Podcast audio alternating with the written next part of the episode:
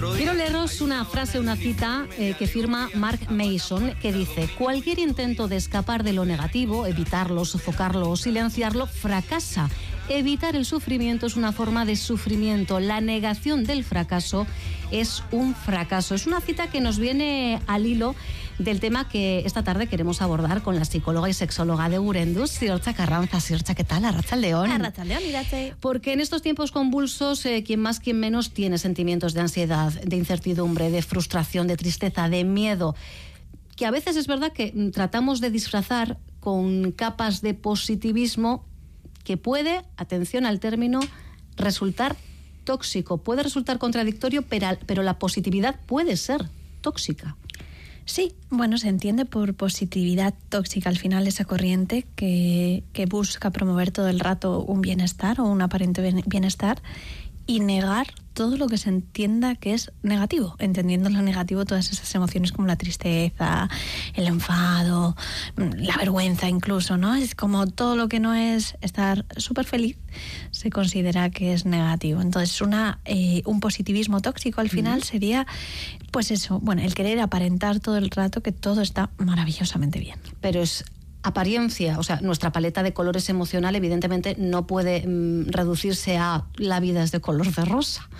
Claro, ese es el problema, ¿no? Porque al final si creemos o podemos llegar a creer que todo está bien, em, pues ahí lo que estaríamos es negando que hay cosas que igual no están bien.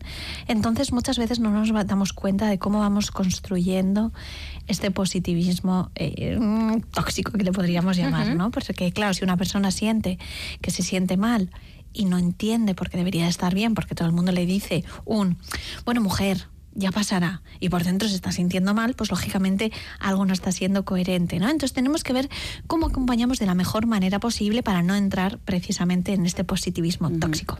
Evidentemente, una actitud positiva eh, ante la vida en el día a día eh, nos ayuda, eh, ¿no? O sea, enfocarnos en los aspectos positivos de las diferentes situaciones que nos van a ocurriendo o que nos van a ocurrir. Esto es una cosa y promulgar un positivismo en exceso es otra diferente. Tenemos que mm, reformular conceptos. No estamos hablando de lo mismo, ¿verdad? No, no estamos hablando de lo mismo, porque entendemos, a ver, claro que está bien tener una actitud positiva en algunos momentos, pero también es, es importante y es súper bueno poder tener una actitud no tan positiva. Entonces, si todo lo queremos pintar del mismo color, ahora que hablas de la paleta de colores, no es como si una persona está triste, porque le ha pasado algo y está mal, eh, querer barnizar todo de rosa en ese momento que no, es, no está bien porque no le estamos dando permiso. Entonces esa persona puede sentir que invalidamos sus emociones o puede sentir al final que una culpa, una vergüenza, porque debería sentirse de otra manera, como todo el mundo le está diciendo que no es como se está sintiendo. Entonces esto genera mucha presión y genera también que la persona al final se sienta como aislada emocionalmente, porque cree que eso que está sintiendo no está bien, porque socialmente todo el mundo le dice, bueno, mujer, o bueno, hombre, ya pasa, no es para tanto, o hay gente peor que tú.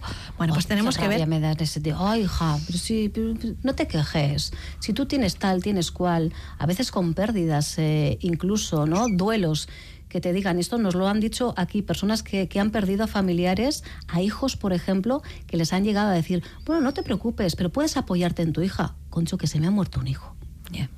O sea, eh, es verdad que tendemos a veces a, tratar de ayudar con, eh, eh, afirmaciones, desde luego, que, que, se alejan mucho ¿no? de, esa, de esa ayuda. Claro, para trabajar una emoción negativa, si la ignoramos, estamos empezando mal de partida, ¿no? O sea, primero hay que aceptarla claro, para trabajarla. Claro, porque encima no es la mejor manera de acompañarle porque no es como las emociones no cambian porque tengamos un botón que dices, ahora pulso positivo, ahora pulso negativo y ahora pulso entonces sonríe y, la vida te sonreirá. No, mentira. No, es verdad.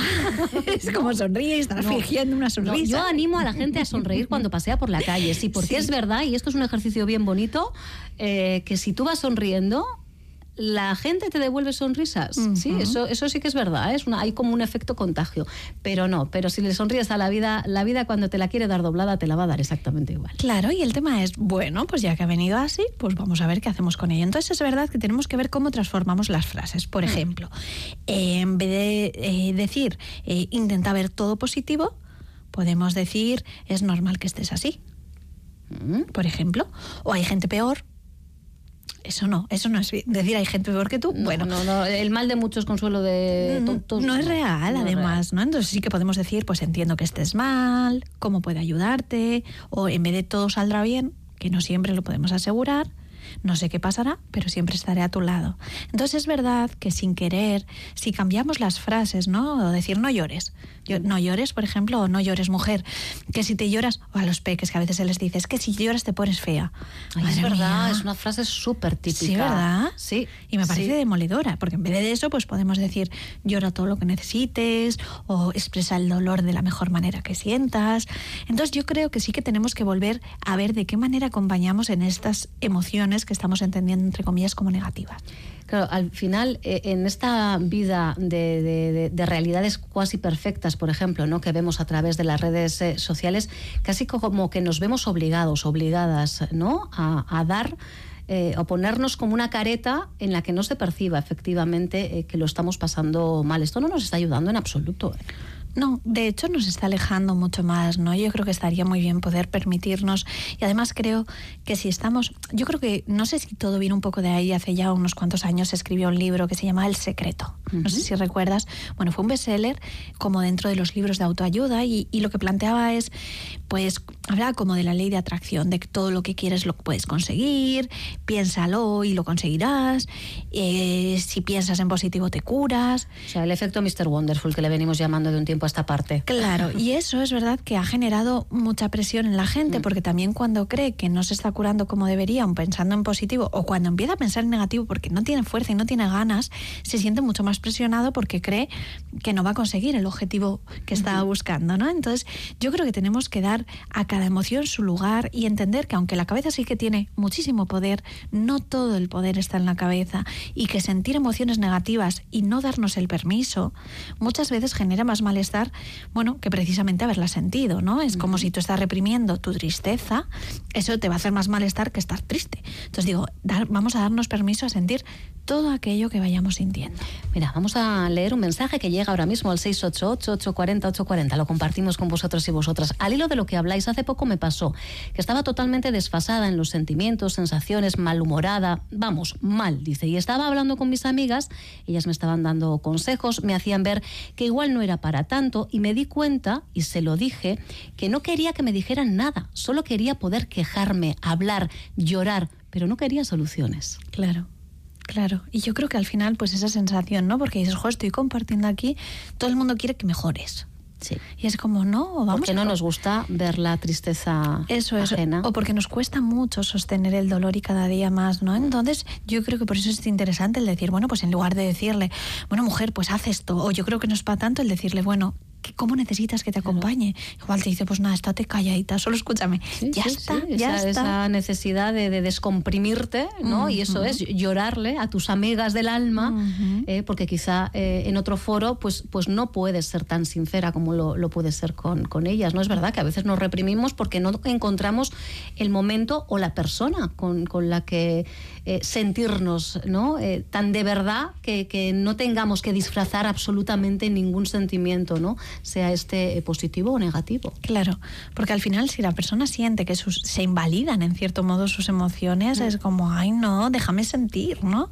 Y que yo creo que es muy importante ver desde ahí cómo no vamos imponiendo este positivismo tóxico, cómo damos permiso a estar bien, estar mal y que todo está bien porque la vida va a tener de todos sus luces y sus sombras y todas tienen que tener su lugar. Mm, ¿Ese positivismo tóxico o a personas que lo practican es fácil de identificar o, no? Bueno, yo creo que sí, porque al final... es eh, como tan, tan excesivo, ¿no? Que chirría, ¿no? Llega, llegará un momento que nos chirríe, ¿no? Bueno, no sé si es tan fácil de identificar en los demás o en cómo actúan con nosotras cuando estamos mal, ¿no? Entonces yo creo que cuando una persona está mal es cuando nota también, bueno, cómo, cómo actúa el resto de la gente y si está precisamente colocada ahí o deja ser.